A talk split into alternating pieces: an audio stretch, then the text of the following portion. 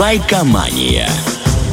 Ну, Доброе что утро, да, Вадик. Извини, я тебя перебью, Да-да-да. потому что я должен тебя объявить. Не- нельзя, нельзя такого, знаете, радиоведущего без объявления выпускать в, в радиоволны. Дамы и господа, приготовьтесь, сейчас будет человек, который знает все сплетни, все байки, все интрижки. Влад Поляков, так он себя называет именно в этой рубрике, а так он Поляков. Спасибо за представление, что, чтоб люди не пугались, когда приходишь в зоопарк, там, это лев, это лев, это нормально. Это Поляков. Да, сегодня с тобой отправляемся за городскими легендами в Питер, и нас интересует Толстовский дом.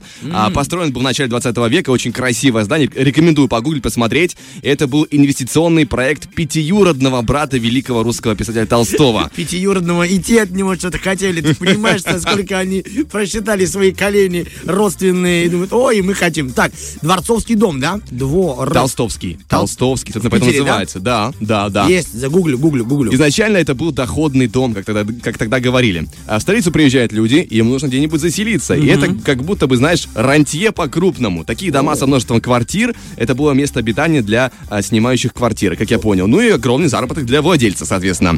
А, за- замечательное здание, да, оно такое, знаешь, эм, с интересной архитектурой. Я, правда, человек в архитектуре не особо смыслящий, поэтому описать не смогу, но я был восхищен. Вот на своем плебейском уровне, скажу, я был потрясен. И оно а, обросло множеством разных легенд. В частности, поговаривали, что там в свое время жили тамплиеры. Ого! А люди, не посвященные в такие дела, всегда хотели бы, знаешь, прикоснуться к запретному, очень старались разузнать о них побольше, многое додумывали сами окружая еще большим ореолом мистики. И вот, говорят, там населяли а, люди, принадлежавшие к этому тайному ордену тамплими- в тамплиеров. Паспорта к, ни- паспорта к ним, конечно, не заглядывали. Проверить сей факт достаточно сложно. Скорее всего, а, этот слух, возможно, распустили по городу историки, изучавшие фасады на присутствие следов тайного общества. Потому что там, допустим, как вариант, если, знаешь, докопаться, по бокам арочных проездов располагаются пилястры, а над ними египетские обелиски, что на тайном языке масонов символ очищения души, устремленный вверх к высокому. Есть такое, да. Я вот смотрю сейчас тоже на фасад и на те самые обелиски, о которых ты говоришь. Вообще скажу тем, кто сейчас недалеко от интернета, это действительно как будто вот э, пятиэтажка такая, но она семиэтажное здание, большое, крутое, монументальное, огромное, не маленькое. Вот мы даже снимаем с нашим работником службы SMM, показываем и всем тем, кто к нам подключился э, в Инстаграмчик. Так что да, действительно, есть пилястры и есть отсылка к Египту. Да, Продолжаем. и есть другие такие отдельные моменты, которые дают повод подумать, что там тамплиерами все пахнет на самом-то деле. Но это все опять же на уровне слухов. Но вообще надо сказать, что этот толстовский дом в культуре очень известный. Ему посвящали стихи, упоминали в книгах, снимали в кино. Например, в его квартирах и дворах снимали фильмы «Зимняя вишня», «Приключения Шерлока Холмса и доктора Ватсона», «Бандитский Петербург». Но, судя по главной легенде, о которой мы сегодня будем говорить, вероятно, одна из его квартир стала источником вдохновения для Булгакова. Булгакова. Та самая нехорошая квартира Булгакова из «Мастера и Маргариты», где, собственно, посе- поселилась свита а, того самого Воланда, где прошел бал сатаны и так далее и тому подобное. А, по строкам из известного романа а, мы знаем, что его нехорошая квартира имела номер 50, в ней было 7 комнат, и она располагалась на пятом этаже пятиэтажного дома.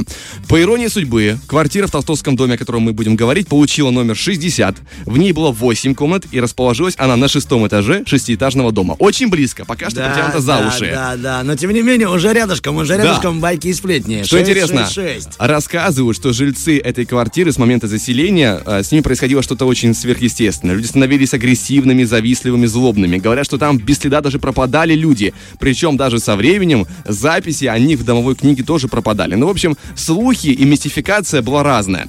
Но главная фишка здесь в том, что когда-то Булгаков приезжал в Ленинград и останавливался у родственников. И как ты думаешь, где?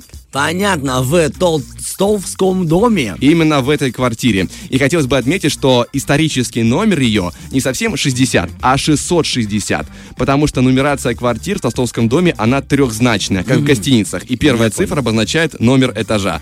И уже еще бы одну шестерочку, и в принципе там все складывается. Комбо, комбо, Да, был да, да. big win, big win. Это- Выиграли бы сразу же. Это, опять же, знаешь, одно из возможных э, вариантов вдохновения для Булгакова, потому что говорят, что его вдохновил также там э, какая-то квартира в Москве, э, где он тоже останавливался, и там что даже был прообраз э, девушки, которая стала прообразом Аннушки из романа. Но, опять же, э, тут, мне кажется, очень, знаешь, очень много совпадений, на которые сложно не обратить свое внимание. Но, опять же, слухами земля полнится, и слухами мы здесь, друзья, завершаем, оставляем их позади. Впереди у нас хорошая музыка, поэтому не переключайтесь.